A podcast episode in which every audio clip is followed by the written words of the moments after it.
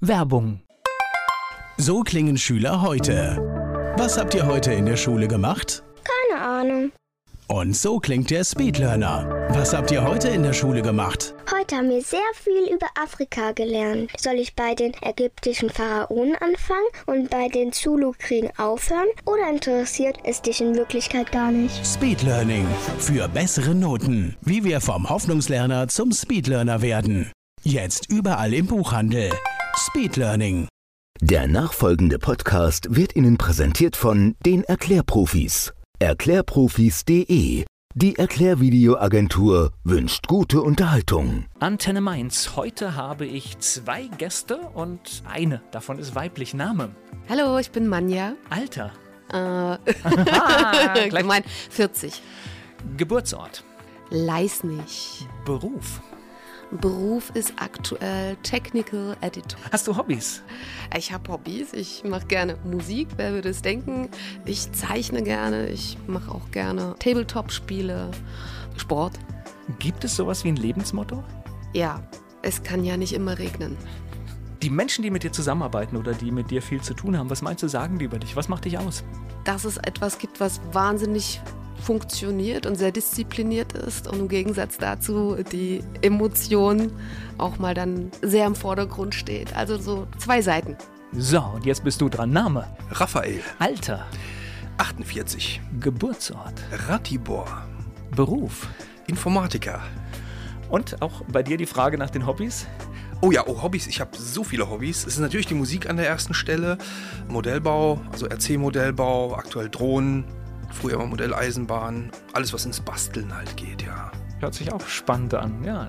Hast du sowas wie ein Lebensmotto? Ja, nicht wirklich. Also ich meine, ich lebe eigentlich den Tag so, wie er kommt und versuche eigentlich, naja, ich habe schon ein Motto, ich versuche eigentlich jede Minute zu genießen. Also wirklich jede, Tag und Nacht. Okay.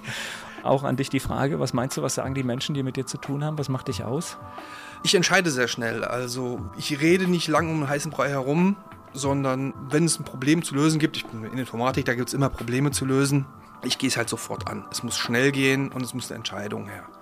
Und die habe ich auch überhaupt kein Problem damit, auch wenn es mal eine schlechte ist, aber ich habe sie gefällt. Na, es gibt, glaube ich, diese Geschichte lieber eine Entscheidung als gar keine, ne? Ja, genau, das meinte ich, ja. Manja und Raphael sind hier zu Gast bei Antenne Mainz. Exoplanet, das sind Manja und Raphael aus Nackenheim. So, jetzt erklär mal, wo bist du geboren? In Ratibor. Ratibor, Oberschlesien an der Oder. Also quasi ehemals, meine Oma hieß Sonntag. Peter und Maria Sonntag. Also klassisch Oberschlesien und die Geschichte halt 1939, Kriegsbeginn 45, als halt wie gesagt Oberschlesien dann komplett halt polnisch wurde, hatten wir halt geplant auch wieder auszureisen. Und das hat dann bei mir vier Jahre später war es dann soweit gewesen. Ich bin 72 noch geboren, also ich bin wirklich in Polen geboren und 76 sind wir dann quasi ausgereist.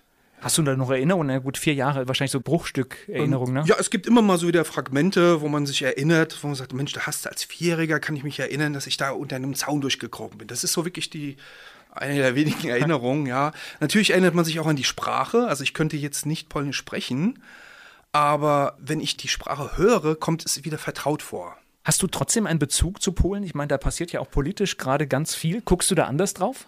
Nein, gar nicht. Okay. Gar nicht. Mein Onkel wohnt noch in Ratibor, hat dort noch einen Bauernhof. Aber das ist dann wirklich einfach nur familiärer Kontakt, aber da geht es nie ins Politische rein. Und das heißt, du bist dann hier irgendwo aufgewachsen, oder? In Bad Kreuznach. Wir sind direkt von Ratibor nach Bad Kreuznach. Hört sich fast genauso gut an, ne? Ja. Und das heißt, hier in Bad Kreuznach dann groß geworden? Genau, Bad Kreuznach zur Schule, dann später halt nach Mainz und dann halt wirklich in Nackenheim gelandet. Gibt Schlimmeres, ne? Ja, ich kann mich So- nicht beschweren. So, bei dir habe ich jetzt, es hört sich auch klein an und es hört sich ostdeutsch an. Liege ich richtig? Ja, definitiv. Also es ist so im tiefsten Sachsen. Ja? Da bin ich geboren und wenn man jetzt rechnet, meine Vergangenheit ist auch, also ich bin mit, als ich neun war, kam die Wende. Und der erste Teil der Kindheit war definitiv DDR-seitig geprägt. Ich finde das immer spannend. Kamst du zurecht in dem System oder bist du angeeckt?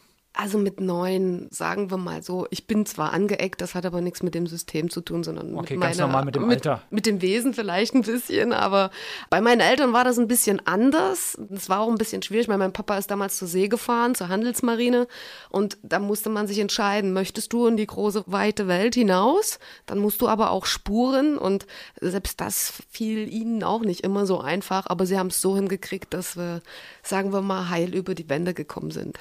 Also ich habe hier öfter ja mal Gäste, die in der DDR groß geworden sind und äh, es gibt ja immer so eine ähnliche Erzählgeschichte, dass es so zwei Welten gab. Die eine Welt war die zu Hause unter sich und die andere war das, was man nach draußen gezeigt oder geredet hat. Also ich glaube, dass je nachdem, wie alt man war, also für mich in dem Alter kann ich das so gar nicht bestätigen. Da war das auch alles super schön. Also ich kann mich als Kind wirklich nur an tolle Sachen erinnern. Und zwar nicht so schön, dass mein Papa, wenn er zur See gefahren ist, nicht da war, aber das hatte ja mit dem System nichts zu tun. Wir hatten wahnsinnig viele Sportvereine, die auch wirklich gefördert wurden. Wir hatten viele künstlerische Sachen. Die Schule war toll. Schulspeisung, Betreuung. Es war eigentlich alles, auch die Betriebe, die sich dann wiederum um die Kinder von ihren Angestellten gekümmert haben, mit Weihnachtsfeiern und einem Ferienlager, was wir alles hatten. Also das war, für Kinder war das schon sehr, sehr schön. Für Erwachsene, wie ich dann natürlich in vielen Gesprächen später auch mit meinen Eltern festgestellt habe, dann waren die schon sehr, sehr tapfer, uns nicht immer alles zu zeigen, wie es doch für sie auch ist. Nächste größere Stadt war? Nächstgrößere würde ich jetzt mal Leipzig sagen. Okay. Wie hast du die Wende mitbekommen? Also die Wende war für mich so ein bisschen wie so ein Kulturschock. Auf der einen Seite kann ich Na, sagen. ist es ja auch. Also ich, meine, ich bin jetzt hier, wie würde man das jetzt einordnen, klassischer Wessi, aber das, was da passiert ist, ist ja, das ist ja alles nicht in Ordnung gewesen. Das muss man ja einfach auch Ja, so. das ist eigentlich wie Loriot würde sagen, das ist der komplette Wahnsinn eigentlich gewesen. weil das ist tatsächlich, wir sind eingefallen. Das muss man einfach auch mal genauso auf den Punkt bringen. Ja, aber es, es gab ja auch die Seite, also meine Eltern waren auch schon immer so, also wir haben als Kinder auch viel von Politik mitbekommen. Und ich muss zum Beispiel sagen, was mich wahnsinnig verängstigt hat, war früher die Wir sind das Volk Demonstration, weil wenn man als Kind aus einem Neubaugebiet nach unten auf die Straße schaut und dort marschieren Menschenmassen, auf und man weiß gar nicht, was losgeht. Und dann ist da natürlich auch Streit gewesen und dies und das. Und das war, ich würde lügen, wenn ich sagen würde, dass ich nicht heute manchmal noch aufwache nachts und einen Albtraum davon habe, weil das schon eine ganz krasse Dynamik hatte. Und in dem Sinne, in dem Moment kann man das als Kind gar nicht einordnen. Ist es jetzt was Gutes oder ist es was Schlechtes? Also das war schon heftig. Das war was ganz Großes, ne? Es war was ganz Großes und es war auch was ziemlich Heftiges, weil also ich als Kind habe dann gemerkt, wie zum Beispiel rundherum Familien kaputt gegangen sind, weil die Eltern geflohen sind, weil der Vater geflohen ist, weil die Mutter geflohen ist, Kinder alleine zurückgelassen worden sind. Viele haben es auch dann nicht geschafft, vor der Wende schon nicht, aber dann auch über die Wende nicht. Aber ansonsten, wenn ich jetzt mal so von auch den positiven Sachen reden kann, weil das hat auch ganz viel Positives gehabt. Mein Papa ist ja zur See gefahren und hat ganz viel auch, sage ich mal, aus dem Westen mitgebracht. Also ich wusste schon, wie ein Joghurt schmeckt, ohne dass er einfach nur pur im Kühlschrank stand, wie es bei uns damals war. Aber trotzdem war es so, an dem einen Tag geht man noch freitags in den Konsum. Und da ist alles so, wie man sich das wirklich im Film vorstellen kann. Es ist so ein bisschen ausgeblichen. Und das ist so ein bisschen Sepia vielleicht. Und dann kommt man am Montag dorthin. Man hat so viele Aromen, so viele Farben. Und das ist wirklich noch so ein richtiger Knall vor den Kopf. Also das war wirklich heftig. Und da würde ich mal meinen, dass viele so den Eindruck hatten in der Richtung, die in meinem Alter waren. Das Leider auch viele künstliche Aromen. Viele, Ich finde, man darf da auch kritisch sein, ne? ja, definitiv. Aber das hat mich damals nicht so interessiert. Also Ist schon völlig klar. Das heißt aber, dann kam der totale Wechsel und dann kam auch ein neues Schulsystem, ne? Es kam ein neues Schulsystem, wobei das bei mir damals gerade in dem Alter so war, das wäre sowieso der Sprung gewesen von Grundschule dann in den nächsten weiteren Bereich. Und ja, also krass war für mich der Unterschied, dass ich hatte ein und dieselbe Geschichtslehrerin. Und die hat mir in der einen Klasse Das ist eigentlich eine ganz lustige Stelle jetzt, ja. vor der Wende hat sie mir im Geschichtsunterricht das erzählt und nach der Wende was anderes. Dann habe ich sie darauf angesprochen und jetzt kommen wir zu dem Thema Anecken. Ich bin eigentlich danach viel öfter angeeckt als davor, weil ich dann hinterfragt habe, das habe ich von meinen Eltern so gelernt. Du musst Fragen stellen, du musst dir deine eigene Meinung bilden, weil alles, was dir erzählt wird, ist irgendwie schon irgendwie durch wen beeinflusst.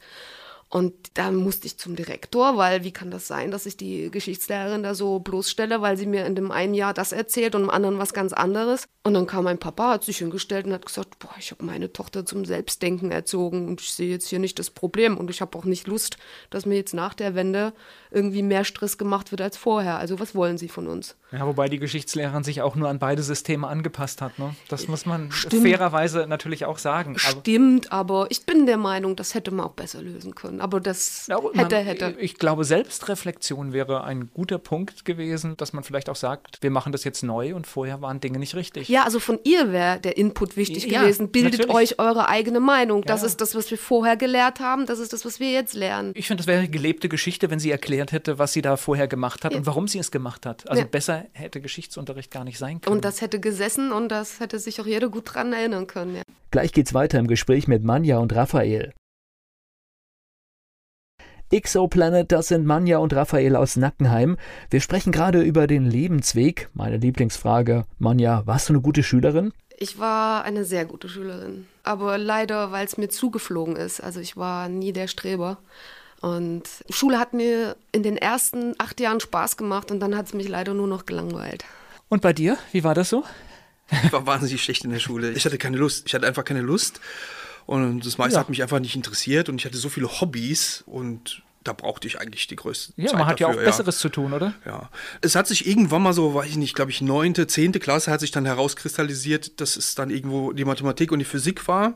Aber dementsprechend hat das Zeugnis dann halt auch ausgesehen. Also es war wirklich voll mit Vieren.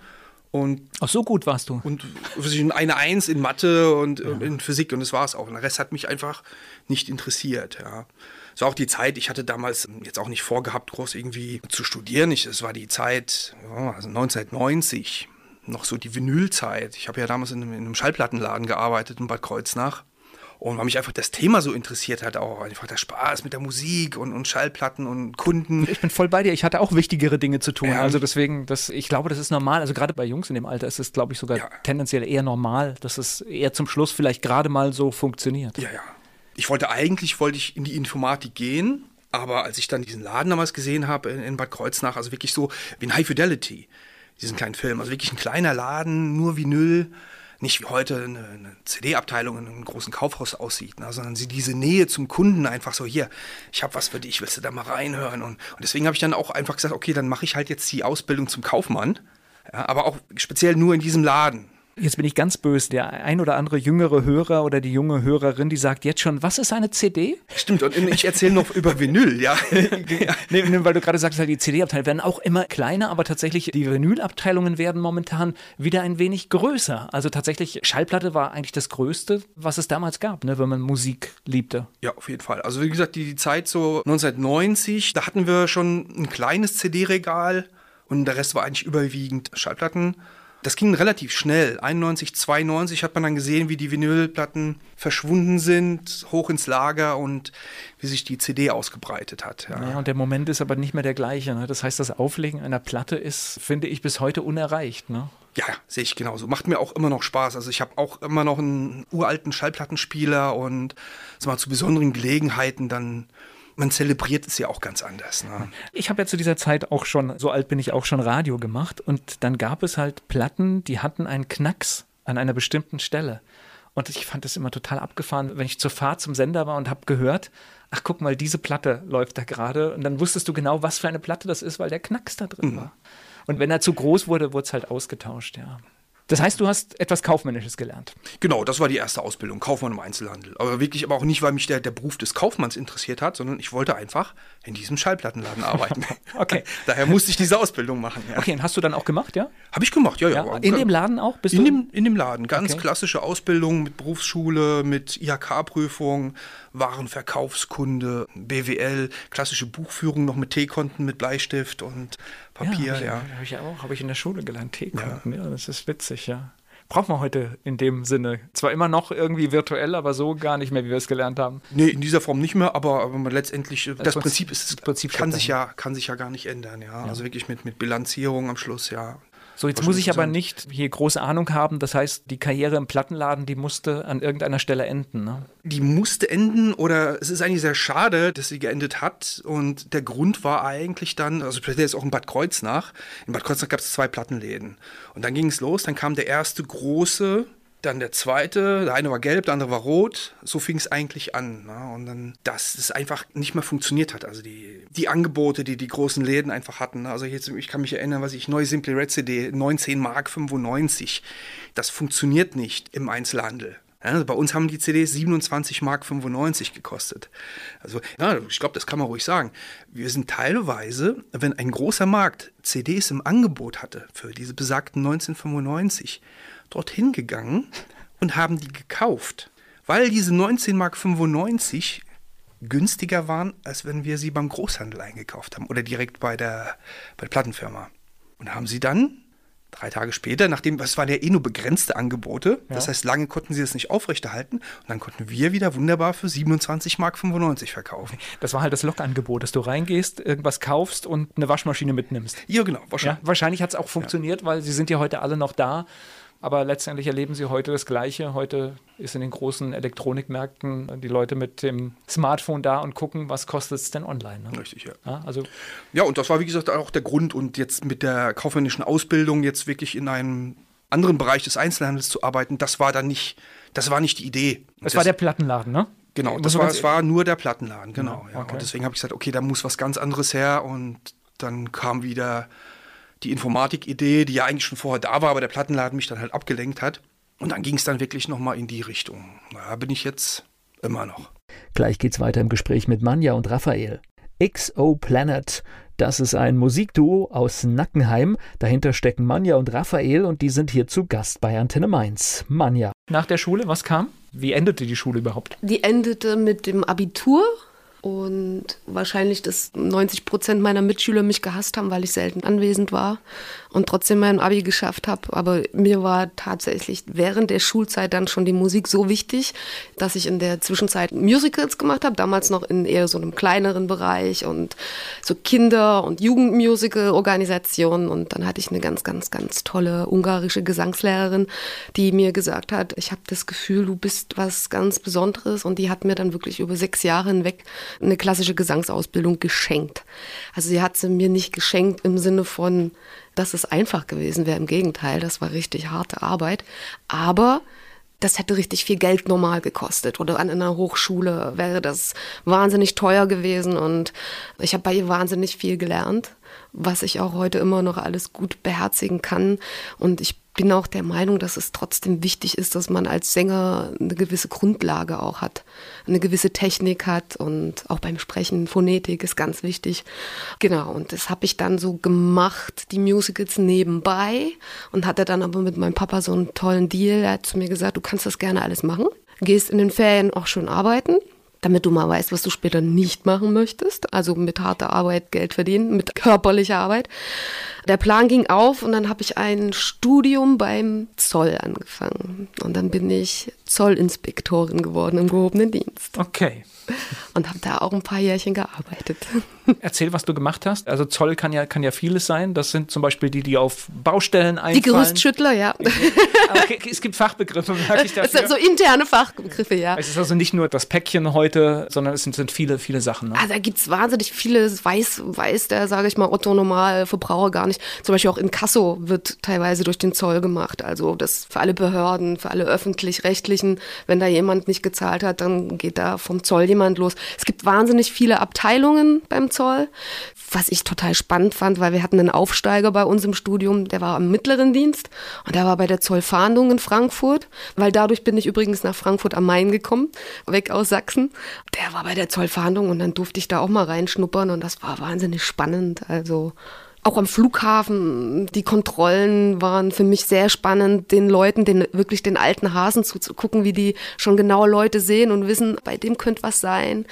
Die kleine Macht, die man auch hat, wenn ein super toller, wichtiger oder zumindest denkt er, er wäre wichtig, wichtiger Geschäftsmann denkt, er kann einfach so, weil er gerade telefoniert und wichtig ist, durch den Ausgang spazieren, ihm zu sagen, nein, deutsche Zollkontrolle. Bitte öffnen Sie Ihren Koffer Das hat mir natürlich am meisten Spaß gemacht, so eher die Leute dann mal so ein bisschen auf den Boden runterzuholen, die etwas arrogant waren. Es hört sich nach Beamtenstatus an, oder? Auf dem Weg dahin? Ja, Stimmt, das wäre also, wenn ich dabei geblieben wäre, wäre oh, ich viele, noch viele Konjunktive drin jetzt gerade. Okay. Wäre ich noch eine der Glücklichen gewesen, beziehungsweise meine Eltern wären sehr glücklich gewesen, die Beamtin auf Lebenszeit also, geworden kind, wäre. Mach was Sicheres, ne? Mach was Sicheres. Ich meine, das war der Deal. Ich fand das auch toll, weil ich habe während der Ausbildung schon Geld verdient.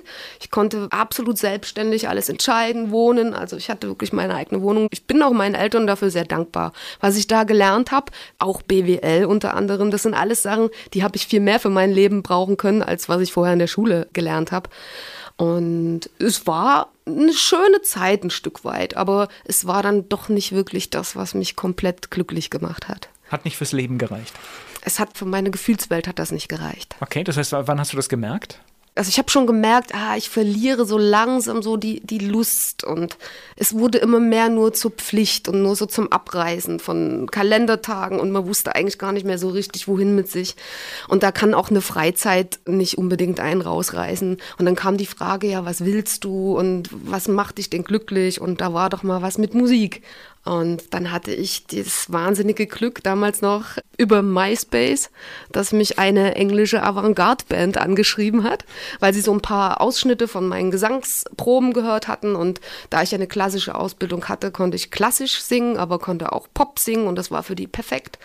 Und dann haben die gesagt, ah, hast du nicht Bock, mit uns auf Tournee zu kommen und, und, und.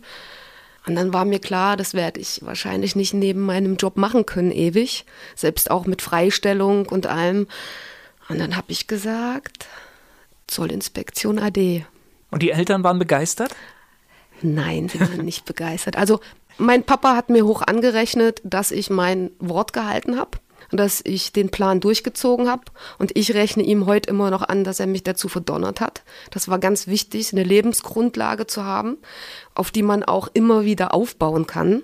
Das ist genauso wie wenn man zum Beispiel ein Bekannter von mir, der gesagt hat, ich mache eine Kochlehre und nebenbei Musik, weil als Koch kann ich immer überall arbeiten, wenn es mal mit der Musik nicht klappt.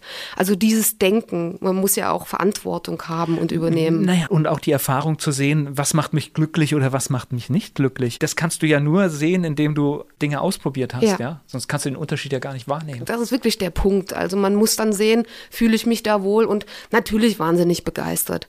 Aber im Nachhinein haben sie gesehen, dass ich das, was sie auch wollten, für mich gemacht habe. Ich habe die Sachen gemacht, die mich glücklich machen.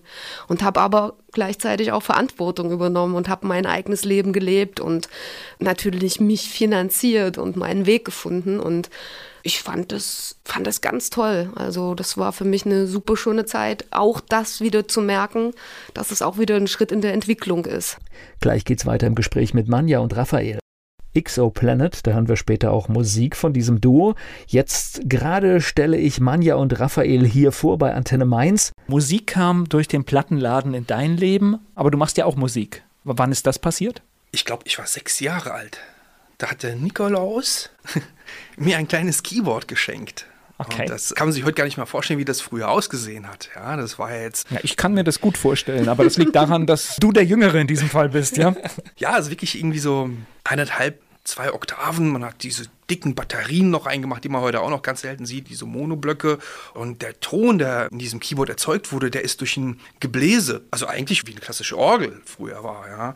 Es hat also wirklich gequäkt, also man hat es eingeschaltet und dann hat man gehört, so, jetzt fährt hier so ein kleiner Propeller hoch, dann hat man drauf gedrückt und gab es einen Ton. Fand ich sensationell, Wahnsinn. Da war dann auch ein kleines Notenheft dabei gewesen mit so schönen deutschen Volksliedern, Kuckuck und was ist, ich weiß es nicht mehr. Ja. Und das hat mich so gefesselt, ich sagte, ich muss das spielen, ich muss all diese Lieder spielen. Ja, und das war eigentlich so der, der Grundstein, den der Nikolaus da gelegt hat. Und meine Eltern fanden es toll, dass ich Musik mache und dann, dann ging es halt los. Dann kam ein größeres Keyboard, also man nennt es heute Keyboard, heute, das hat man, glaube ich, ganz anders genannt damals. Und die erste Heimorgel dann. Also ich habe dann auch später wirklich auch Unterricht bekommen auf der Heimorgel. So schönes großes Holzgehäuse stand dann auch im Wohnzimmer. Ich musste dann an Weihnachten dann auch immer Lieder spielen und man hatte dann diese Fußpedale. Was hat man damals so gespielt? Fast Volksmusik, Schlager. Das, was natürlich auch die Eltern gerne, gerne hören möchten, ja. Das war so der, der Einstieg für mich, ja, in die Musik mit der Orgel. Jetzt wissen ich aber schon, dass du ja im Plattenladen gearbeitet hast. Das heißt, da ändert sich ja spätestens mit Popmusik ändert sich ja das Verständnis für Musik, oder? Richtig, genau. Also das mit der Heimorgel, ganz kurz gab es nochmal einen Ausflug auf die Kirchenorgel weil mich das, es gab eine Zeit, da fand ich das irgendwie super und hatte dann auch noch mal ein halbes Jahr wirklich Unterricht auf einer Kirchenorgel, damals noch in der Heiligkreuzkirche in Bad Kreuznach. Und dann kam aber eben die Zeit Music Shop und plötzlich so, wow, Stromgitarren. Wobei der Sound in der Kirche ist schon abgefahren. Ne? Ja, ja, es ist. Also auch äh, jede Art von Musik in der Kirche ist bös beeindruckend. Jede Art, ja. Auch Gesang ist ja, wahnsinnig äh, schön in der Kirche, wenn man damit arbeiten kann, ja. Es ist also speziell auf so einer Orgel allein das Gefühl, man, man sitzt auf dieser Bank und man drückt nur eine Taste und, und diese riesigen Pfeifen legen los. Es ist absolut, das ist der Finger Gottes. Ja. Naja, nicht umsonst ist es wahrscheinlich so, genau. ja.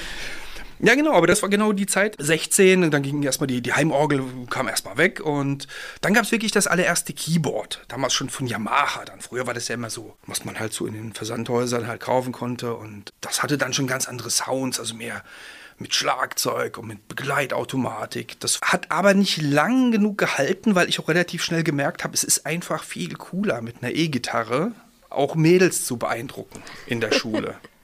ja und habe dann durch keinen Nebenjob, aber ich habe auf dem Bad Kreuznacher Jahrmarkt eine Geisterbahn abgebaut. So von, von 3 Uhr nachts. So, hier kommen die Geschichten hoch, okay? ja, um halt wirklich für, weiß ich nicht, 10 Mark die Stunde mein erstes Geld zu verdienen, um mir meine erste E-Gitarre zu kaufen. So kam ich dann wirklich erstmal zur Gitarre. Kam dann später auch nochmal Bass dazu, akustische, weil wir ja mit den Mädels auch am Lagerfeuer noch was spielen. So, das war dann die Schiene. Jetzt überlege ich gerade, hat er dich mit der E-Gitarre beeindruckt? Ja, ich glaube schon. Nicht? Aber auch. Ja, vielleicht mal. Aber also du hast deutlich andere Qualitäten gehabt, die mich mehr beeindruckt haben. Gleich geht's weiter im Gespräch mit XO Planet. XO Planet, ein Duo aus Nackenheim. Manja und Raphael sind nicht nur musikalisch, sondern auch im Leben ein Paar. Und jetzt erfahren wir die Geschichte, wie das passiert ist. Weil ich bin ja durch meinen ersten Mann und mein damaliges Kind, also auch jetziges Kind noch, was ich mit ihm bekommen habe, bin ich in Nackenheim gelandet. Genauso wie ja auch der Raphael dort gelandet ist, mehr oder weniger durch die damalige Familie. Und das hatte sich dann irgendwie alles auseinandergelebt und getrennt. Und wir waren dann, also ich war mit meiner Tochter beim Kinderfasching schräg gegenüber von mir in der TUS-Halle. Und dort hat dann meine Tochter mit einem anderen Mädchen getanzt, was ich noch so vom Babykrabbeln und sowas kannte. Und dann irgendwann kam der Papa dazu. Den Papa kannte ich noch nicht, die Mama schon. Und der Papa setzte sich so hin und sagte, ach, na, auch hier? und ich bin übrigens der Papa von Lisa. Und in dem Moment dachte ich mir, Mist, der ist schon vergeben. Aber ich fand ihn da schon ganz toll. Und wir haben uns aber zwei Wochen später in seinem damaligen Fotostudio wieder getroffen, weil ich für einen Reisepass, weil ich meine Tochter mit auf eine Tournee nehmen wollte, ein Foto von ihr brauchte. Und da war er. Und da haben wir dann gesprochen und dann wussten wir, eigentlich ist die Bahn frei. Das war genau so, ja. Dem kann ich nichts hinzufügen. Ja. ja, nehmen wir einfach so. Wir müssen jetzt nur vielleicht sagen, der Nackenheimer wird uns wahrscheinlich den Fasching übel nehmen. Das sollten wir richtig stellen. Ne? Also die Fastnacht, ne? Ja, ja das ja, Fastnacht. Ja. Gut, wo ich halt ursprünglich herkomme, heißt es Fasching. Es ist, es ist, alles gut. Ich weiß nur, dass der ein oder andere zuckt, wenn er, das, wenn er das in der Verbindung hört. Das heißt, das war dann der Moment, ihr kamt dann zusammen. Patchwork. Ja. Ganz klassisch im, im echten Leben, ja. Jetzt seid ihr zusammengekommen. Jetzt macht ihr aber auch zusammen Musik. Da kommen wir jetzt ja dazu. War das von Anfang an ein Thema oder war das gar kein Thema erstmal? Jeder hat nee, halt irgendwie was mit Musik zu tun gehabt und. Also wir wussten, dass jeder von uns Musik macht und. Ich habe ja damals war ich ja auch noch mit der Band Jesus on Ecstasy unterwegs und habe ja noch Tourneen gemacht und da warst Richtig, ja auch bei ja ein oder anderen Auftritten die, dabei. Quasi die Abschlusstournee und ich habe zu dieser Zeit in der Black Metal Band gespielt.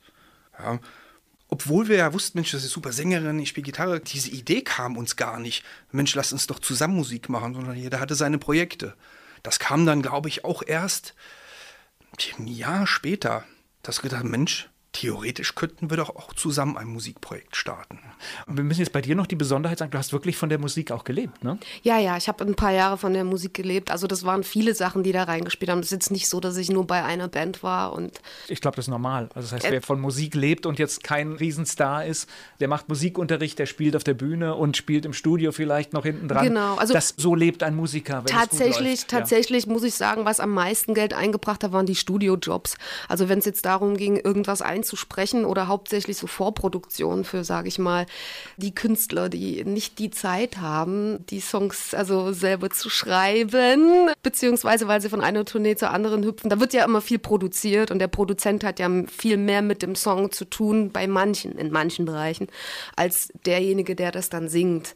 Es gibt ja verschiedene Sparten in der Musik und da habe ich dann halt mit Produzenten zusammengearbeitet und habe die Vorproduktion gemacht, habe auch Texte geschrieben mit denen und das hat sich dann später jemand anderes angehört und eingesungen und das hat gut Geld gebracht, ja, weil Studiozeit ist teuer und wenn man da in kurzer Zeit viel produzieren kann und viel Input bringt, dann kann man davon sehr gut leben, ja.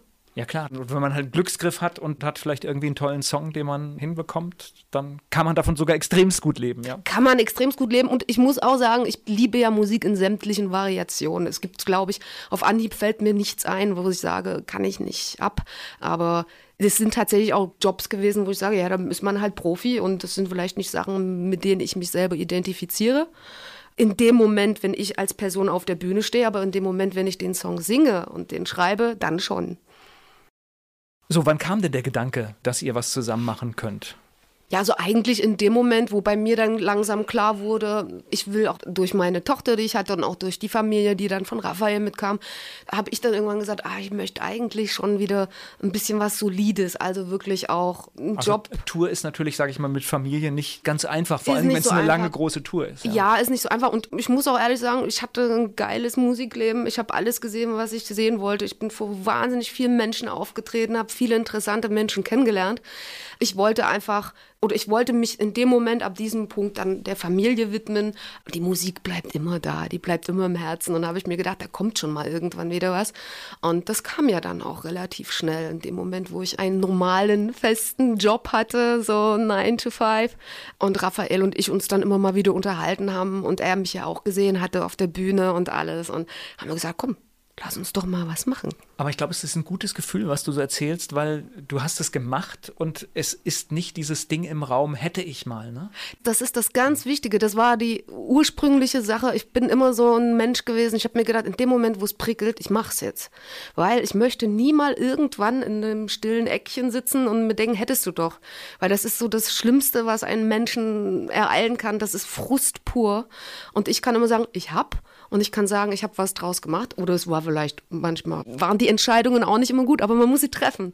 Es ist so ein, ich hab's gemacht. Genau. Und es ist auch so, das kann mir keiner mehr nehmen. Genau. Und ich habe es auch selber beendet. Also es ist ja auch mal so, dass eine Karriere kommt und geht und manchmal ist man dafür gar nicht so verantwortlich. Und das ist halt schon wahnsinnig ein schönes Gefühl. Aber wenn man es gemacht hat und selbst wenn es nicht funktioniert, ist diese Frage raus, was wäre, wenn? Die. Antwort ist da und man kann sich neuen Dingen hingeben und den nächsten Schritt machen. Richtig. Und damit eröffnet sich ja auch immer wieder was Neues, wenn man schon mal etwas getan hat. Neue Ideen. Gleich geht's weiter im Gespräch mit Manja und Raphael. XO Planet. XO Planet. Unter diesem Namen machen Manja und Raphael Musik. Jetzt höre ich aber völlig unterschiedliche Musikrichtungen. Das heißt, habt ihr dann erstmal angefangen zu überlegen, was könnt ihr überhaupt zusammen machen? Ich glaube, das mit der ersten Band, die wir gemeinsam gegründet haben, das ist auch wirklich, glaube ich, durch Zufall entstanden. Also wie man, ich hatte damals ja noch das große Fotostudio, das heißt, man sitzt abends da und dann steht immer irgendwo eine Gitarre rum und man spielt ein bisschen was. Und so kamen, so sind wirklich so ein paar Songs einfach aus Spaß entstanden. Und dann gesagt Mensch, kannst du da mal was dazu singen? Ja, komm, ich spiele noch mal ein Schlagzeug dazu ein. Und so ist das erste Rockprojekt entstanden, das wir halt gemeinsam dann gemacht haben. Haben wir auch sogar eine CD rausgebracht. Also wirklich, aber wirklich in ganz kleinen Rahmen alles. Auch keine Tour gespielt, ja. Also war auch deutschsprachig rein. Also das war uns damals auch sehr wichtig. Das hatten wir, da hatten wir sehr Bock drauf.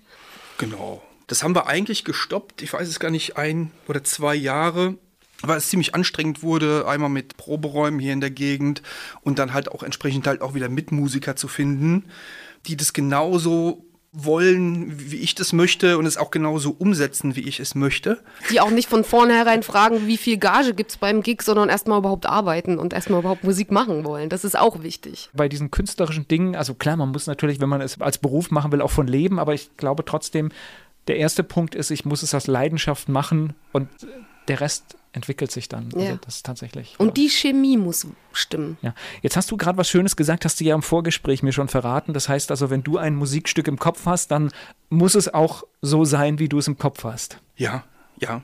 Das ist natürlich dann schon, sage ich mal, wird in der Band manchmal schwierig, ne? Ja, das ist, das ist extrem schwierig. Ne? Also ich meine, es gibt einige große bekannte Bands, da funktioniert es halt, dann ist es letztendlich aber auch einfach nur eine Firma und da ist ein Bassist oder ein Gitarrist Angestellter. So ist es ja teilweise wirklich bei den Großen. Also es bei uns in dieser Kombi hat es dann halt eben nicht so funktioniert. Ja, es fing halt schon an, dass ich sagte, okay, ich brauche einen Bassisten, der wirklich es war Punkrock. Ich habe gesagt, ich brauche eine Grundlinie, die von unten herum drücken muss. Und wenn dann natürlich schon mal jemand mit einem fünfseitigen Bass kommt, ist alles in Ordnung. Der hat auch seine Daseinsberechtigung, aber der wird für diese Art von Musik einfach nicht benötigt. Ja, und dann, wenn wirklich versucht wird, jeden einzelnen Ton auf einer Bassgitarre zu spielen, passt halt auch nicht mehr zu der Musikrichtung. Und da gab es halt wirklich die ersten Probleme. Das hat sich dann auch, glaube ich, sogar im Proberaum aufgelöst am Abend. Also es hat sich definitiv schnell. ganz schnell aufgelöst, weil in dem Moment, wo ich dachte, jetzt streitet sich mein Mann mit dem Drummer und wollen eigentlich dasselbe und nur weil sie mit dem Bassisten nicht klarkommen und dann haben, sind die beiden rausgegangen und dann habe ich zu dem Bassisten gesagt, das klappt mit uns nicht mehr. Wir müssen das jetzt hier beenden. Und das war im Grunde genommen war das die Geburtsstunde von Exoplanet. Aber wir sagten auch, Mensch, komm, da war doch mal dieses tolle Keyboard, was ich vom Nikolaus bekommen habe. Lass uns wieder, lass uns was Elektronisches machen. Wir brauchen keinen Proberaum. Ich brauche niemanden. das können wir alles alleine machen. Wir brauchen keinen.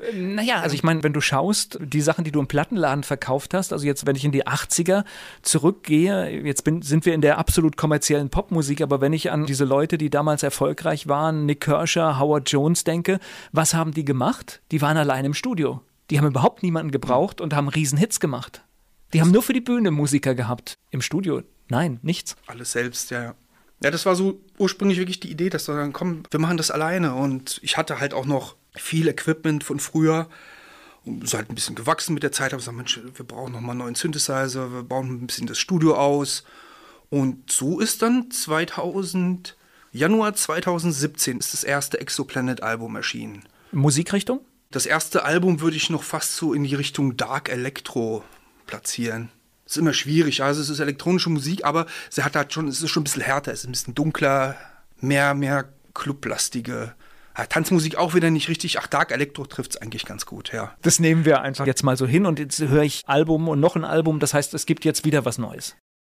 Ja, brandaktuell. Also wir haben jetzt im. Also ich kann schon mal verraten, also Dark würde ich jetzt sagen, trifft nicht mehr zu. Nein, ganz und gar nicht. Also wir haben uns auch wirklich auch von dem musikalischen, dunklen auch eher ins Weiße weiterentwickelt. Hm, nein.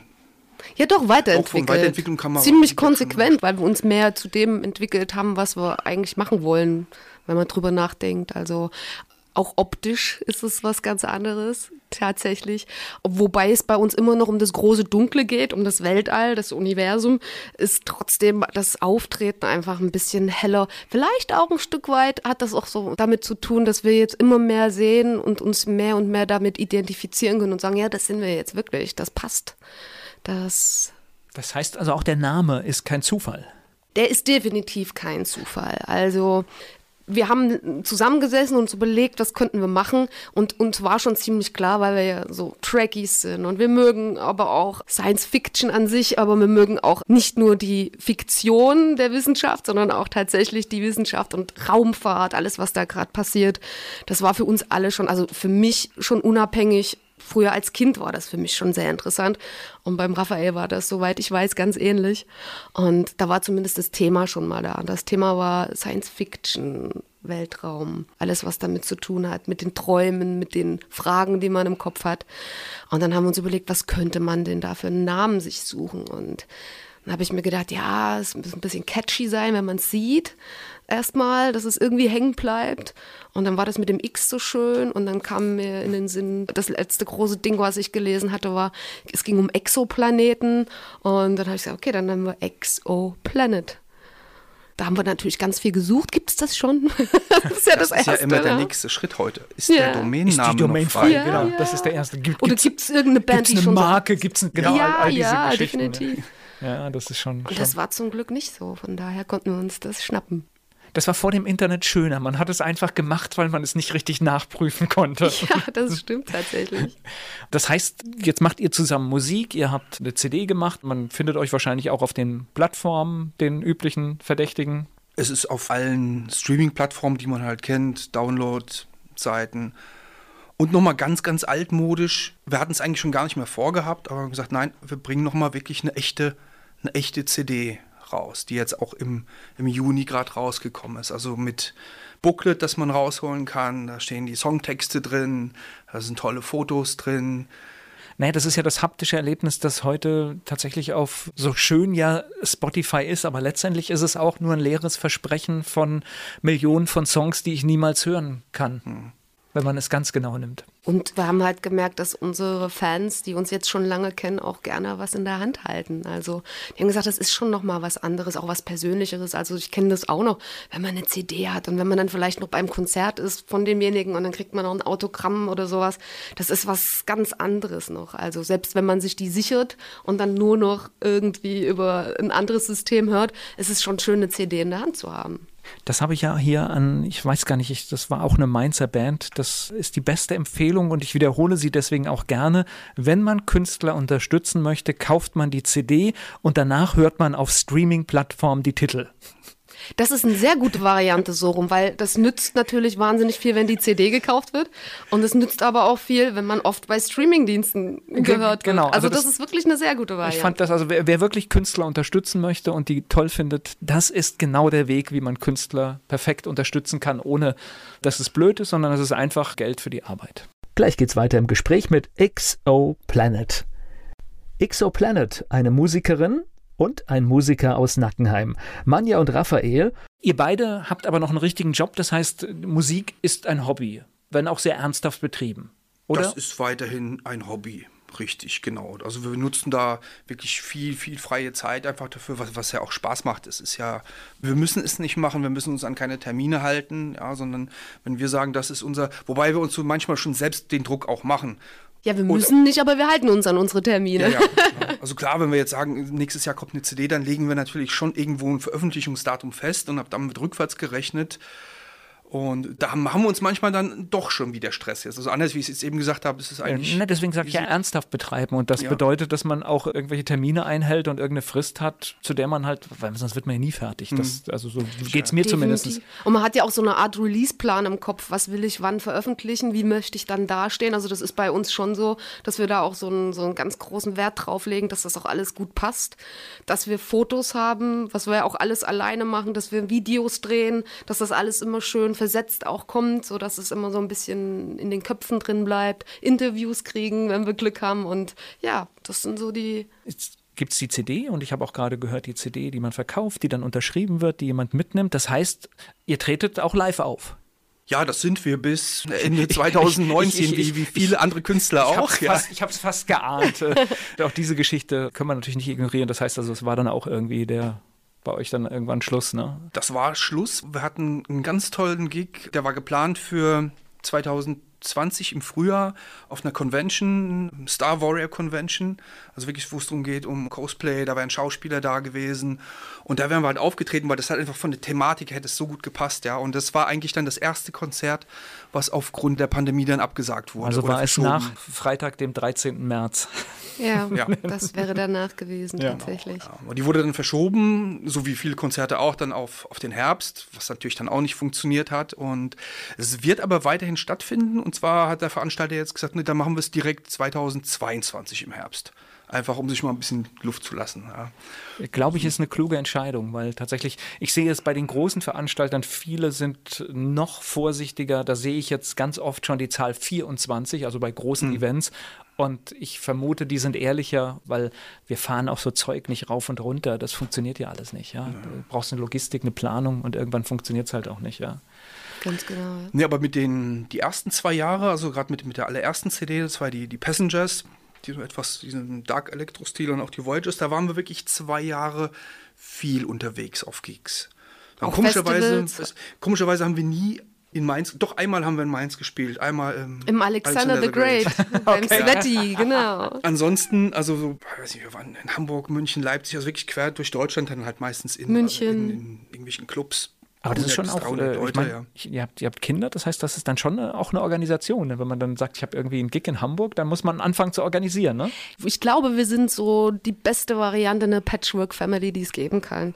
Wir haben irgendwie nicht Stress mit den Ex-Partnern, sondern bei uns ist es so, uns, in erster Linie ging es uns darum, den Kindern geht's gut.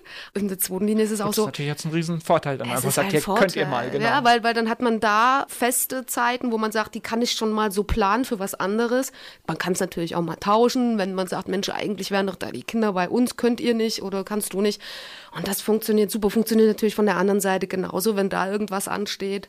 Und das ist in dem Moment, natürlich muss man es wollen, ganz wichtig, und man muss es organisieren. Das ist tatsächlich so, aber das funktioniert bei uns ganz gut.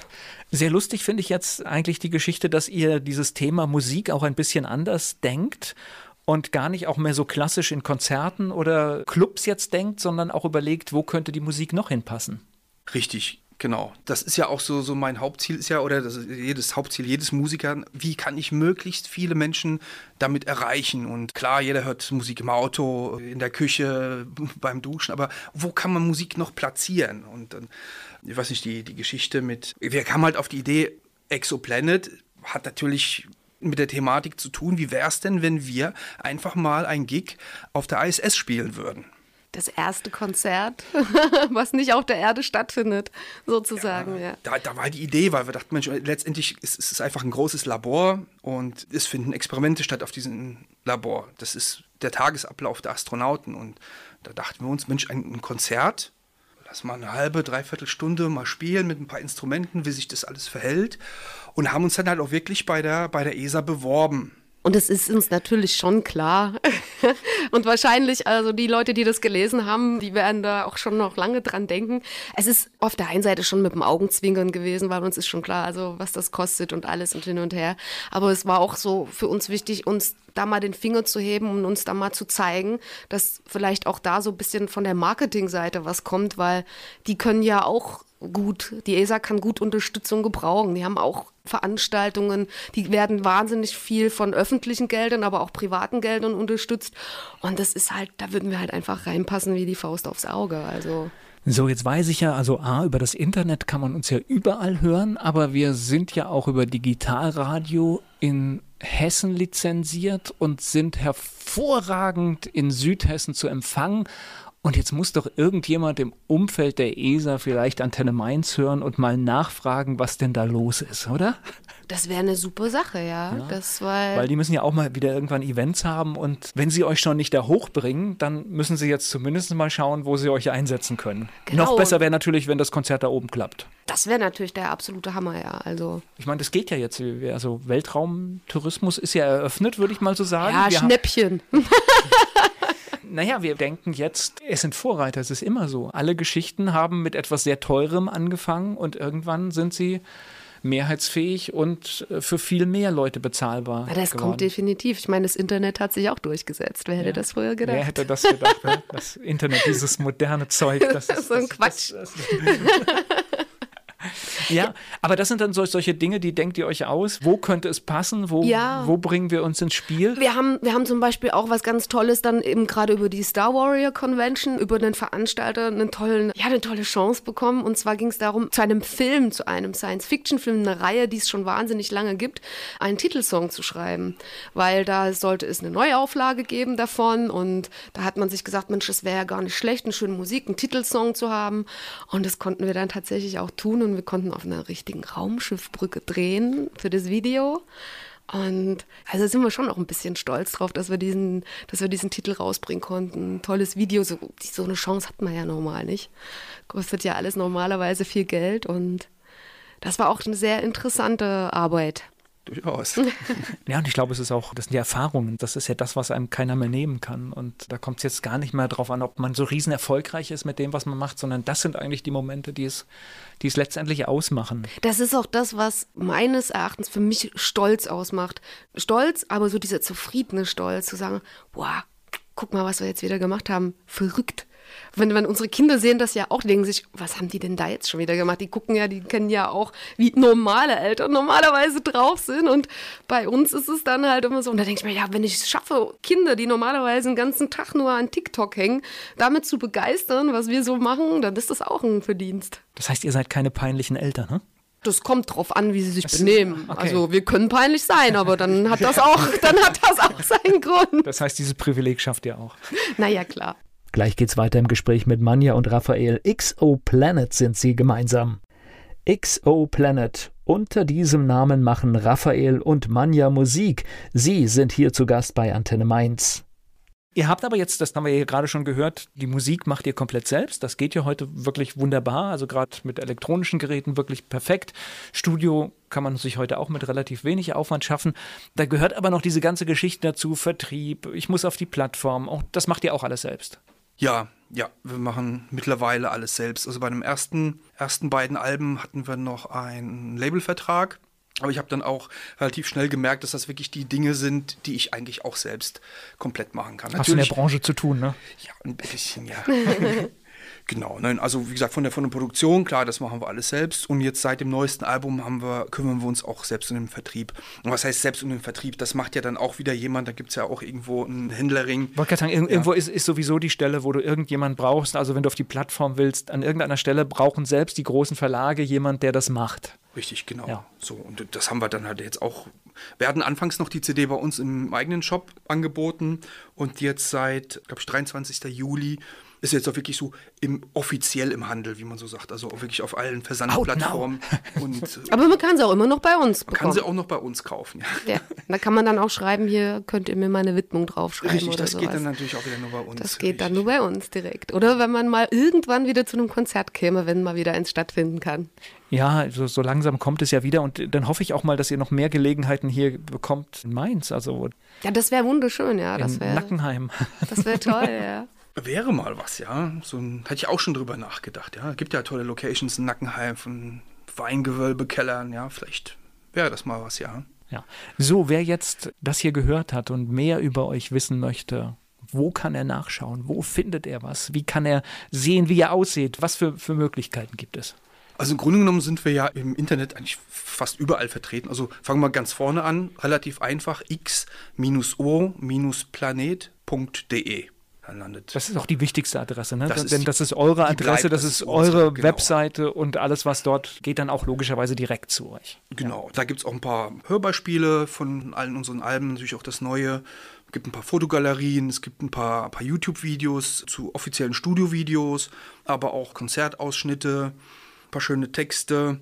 Und dann sind wir natürlich auch auf im Grunde genommen eigentlich auf allen sozialen Plattformen vertreten. Also ob es jetzt Facebook ist, Instagram, einfach XOPlanet in die Suche eingeben und dann ist man eigentlich relativ schnell auf der Seite, ja. Das ist Arbeit, ne? Oh ja.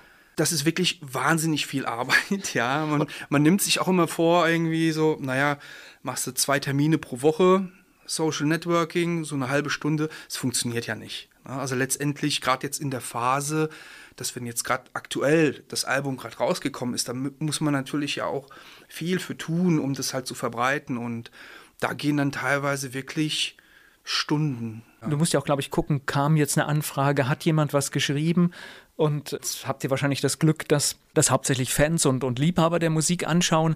Aber man muss ja trotzdem, gerade Facebook ist zum Beispiel ein Kanal, den man immer im Auge haben muss, weil da auch viel blödes Zeug geschrieben wird. Ja, definitiv. Also ich meine, das Gute, was wir haben, ist, wir haben viele durch die Jahre, die wir jetzt schon Musik mit Exoplanet machen, aber auch durch die Zeit davor, haben wir schon ein ganz gutes, wie sagt man da, ein gutes Netzwerk, wo dann auch Leute zum Beispiel von Musikzeitschriften sagen, Mensch, ich finde euch gut. Normalerweise muss man einen Haufen Geld dafür bezahlen, dass man eine Rezension bekommt oder vielleicht mal einen Artikel.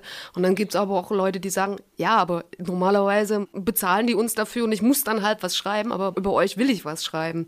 Und das ist das eine, was ziemlich gut funktioniert. Und ich muss auch sagen, da gehen die Lorbeeren auch wirklich an den Raphael, der wirklich auch guckt überall, wie funktioniert welche Social Network, wo, wie am besten. Und wie gesagt, das Allerneueste, aber auch sehr zeitintensiv, ist halt TikTok, weil wir gemerkt haben, bei TikTok kann man die Musik, kann man also Videos auch mit Musik kann man, also die kann man da hinterlegen. Und Ja, ich sag mal, Kleinvieh macht auch Mist am Ende des Tages, weil wenn man je mehr Leute sich so ein Video angucken und man, von jetzt auf gleich können die einfach viral sein und dann hört jemand die Musik und es wird auch schön eingeblendet noch. Also man also muss schon ein bisschen. TikTok ist halt nicht von diesem Algorithmus abhängig, sondern man kann tatsächlich eine riesen Reichweite aufbauen, ohne dass man Fans hat. Ne? Ja, das ist, das ist ja. faszinierend. Es ist auch faszinierend, was für eine Reichweite das hat. Also wenn ich jetzt überlege, dass eine unserer Töchter ein Video gemacht hat, natürlich ohne, dass man sie erkennt und alles. Also da sind wir schon sehr... Sehr gut. Das nehmen wir als Learning für ja. alle mit. Ne? Sehr, sehr bedacht. Also wirklich, die wissen auch Bescheid, wie, Immer wie schauen, die was Kinder sind. in sozialen Medien machen. Genau. Richtig, richtig. Nee, das ist wirklich wichtig. Ja. Und macht das Video, stellt es ein ein und zwei Tage später waren es 64.000 Klicks. Ich meine, wenn wir überlegen, wie lange wir brauchen für 64.000 Klicks, und ich denke mir, der Inhalt ging jetzt so rein von dem Anspruch her so gegen null, aber damit funktionierte es aus irgendwelchen Gründen. Und man lernt, also wir lernen halt auch viel, auch von den Kindern.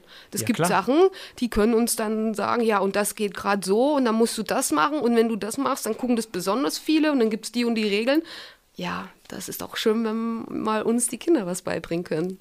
Gibt es so einen musikalischen Wunsch, den ihr habt, was vielleicht noch, also außer im All zu spielen, gibt es vielleicht noch so einen Wunsch, der, der da ist, wo ihr gerne hin würdet? Also ich würde nochmal sehr gerne mit Jean-Michel Jarre zusammenspielen. Vielleicht als, als, Support, ja, als Support ja, von einer seiner Konzerte. Das wäre nochmal so ein, so ein Meilenstein in der musikalischen Karriere. Das müssen wir gerade mal einordnen. Das war in den 80er Jahren sogar tatsächlich regulär im Radiobetrieb oft eingesetzte Musik. Er war der Vorreiter, glaube ich, ne? oder einer der Vorreiter mit den Synthesizer. Ne? Ja, ja. Auch, auch, beim Fernsehen immer äh, kurz vor der Tagesschau, immer wenn die Zeit angezeigt wurde, kam entweder von das, ihm oder Jan Hammer oder sowas, das kam sind, Musik. Das sind so viele Songs, die, die viele vielleicht gar nicht einordnen könnten oder mit seinem Namen in Verbindung bringen, aber die einfach so drin sind, weil sie ja schon seit, wann kam das erste Album? Ende der 70er, glaube ich. Ja. War das erste Jean Jaja-Album. Also ich bin eingestiegen Mitte der 80er hatte ich noch wirklich als. als verrückte Konzerte, Vinyl. verrückte Konzerte, ja. wenn man das gesehen ja. hat. Das, ist, äh, das waren Happenings eigentlich, ja. Ja, aber was da aufgebaut ja. war, eigentlich, eigentlich total verrückt, ja. Ja. Ja, also das, das wäre wirklich so, das würde mich jetzt nochmal. Oder Tangerine Dream wäre auch schön, da mal irgendeine Kollaboration zu machen, weil das auch eine sehr, sehr interessante und tolle Musik ist. Habt ihr es mit der instrumentalen Musik? Jetzt du als Sängerin? Na, also bei mir ist es so, natürlich ist es so, es gibt ja gerade bei Tangerine Dream und auch bei Jar Beispiele, wo dann auch gesungen wird. Ja. Und was bei meiner Einstellung ist ja, und das haben wir, wir haben auch ein paar Songs, die so sind, dass für mich ist die Stimme eigentlich in derselben Reihe wie die Instrumente.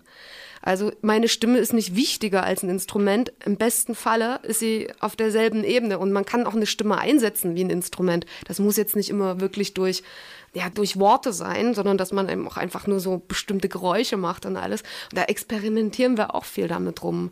Und das finde ich auch sehr faszinierend. Also ich bin nicht, nicht jetzt diejenige, die sagt, ich bin die Sängerin und das ist das A und O. Im Gegenteil, das muss sich fügen. Das heißt, äh, beim Mix der Songs diskutiert ihr dann noch oder bist du das derjenige, der mixt? Ich mische. Es gibt da schon mal, klar, wenn speziell, wobei auch, wenn es wirklich um die Stimme geht, dann sage ich, und ich bin mir wirklich nicht sicher, wo ich sage, hör dir das bitte nochmal genau an, ja, oder wenn, ich meine, das ist ja etwas, wenn wir, wenn man ja jetzt drei Stimmen einsingt, also die wirklich übereinander liegen und dann, dann hat sie sich ja auch was dabei gedacht, weil ich schreibe zum Beispiel nicht die Gesangsmelodien. Ich schreibe den kompletten Song, ich arrangiere den, aber die Gesangsmelodie, genau wie die Texte, das ist alleine, das kommt alles allein von Manja. Und da frage ich natürlich schon so, okay, wie hast du es dir gedacht? Äh, machen wir die zweite Stimme etwas lauter, etwas leiser? Wie möchtest du sie im Raum platziert haben? Das machen wir schon gemeinsam dann, ja. Gibt es bei den Texten so eine generelle Linie, um was die Songs sich drehen? Also wie gesagt, hauptsächlich Science Fiction, aber auch die Wissenschaft an sich. Mich fasziniert halt wahnsinnig Gravitation, mich interessiert. Also ich bin auch, wir sind wahnsinnige Fans von The Big Bang Theory, wenn das jemand, wenn das jemand was sagt. Wir sind auch so ein bisschen, sag ich mal, Nerd angehaucht, ein Stück weit, weil es ist einfach faszinierend, die Wissenschaft. Und gerade wenn das in Zusammenhang mit dem Universum steht, dann gibt es da auch immer so Fragen. Und Mensch, ich sehe da jetzt einen Stern, aber eigentlich gibt es den doch schon gar nicht mehr, weil das Licht ja so lange. Also diese diese Fragen, die ich auch als Kind hatte, wenn ich auf der Wiese lag und in den Himmel geschaut habe. Das ist auf der einen Seite wissenschaftliche Sachen, aber auch auf der anderen Seite die Fragen, die man so in sich drin hat über die Existenz an sich. Und wir leben ja in einer verrückten Zeit. Ich meine, ich weiß nicht, du bist wahrscheinlich auch mit Raumschiff Enterprise damals im ZDF sonntags abends vielleicht groß geworden. Ich habe das nachmittags immer geschaut. Oder nachmittags, ja. Nachmittags auf den Seiten, Und ja. man muss ja auf den Punkt bringen, die sind mit dem iPad rumgelaufen. Ja.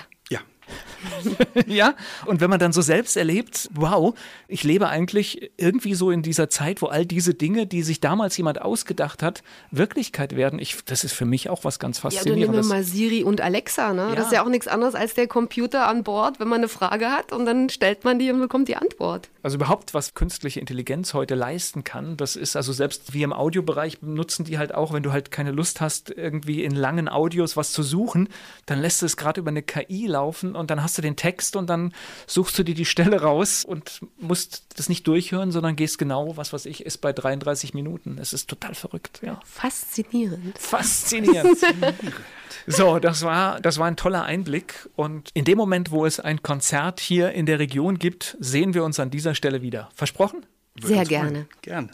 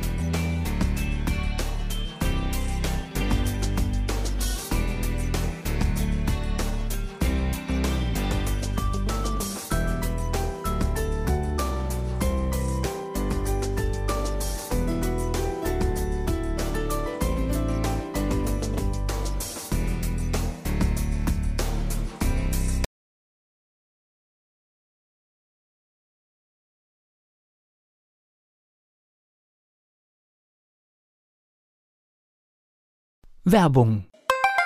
So klingen Schüler heute. Was habt ihr heute in der Schule gemacht? Keine Ahnung. Und so klingt der Speedlearner. Was habt ihr heute in der Schule gemacht? Heute haben wir sehr viel über Afrika gelernt. Soll ich bei den ägyptischen Pharaonen anfangen und bei den Zulu-Kriegen aufhören? Oder interessiert es dich in Wirklichkeit gar nicht? Speedlearning. Für bessere Noten. Wie wir vom Hoffnungslerner zum Speedlearner werden. Jetzt überall im Buchhandel. Speedlearning.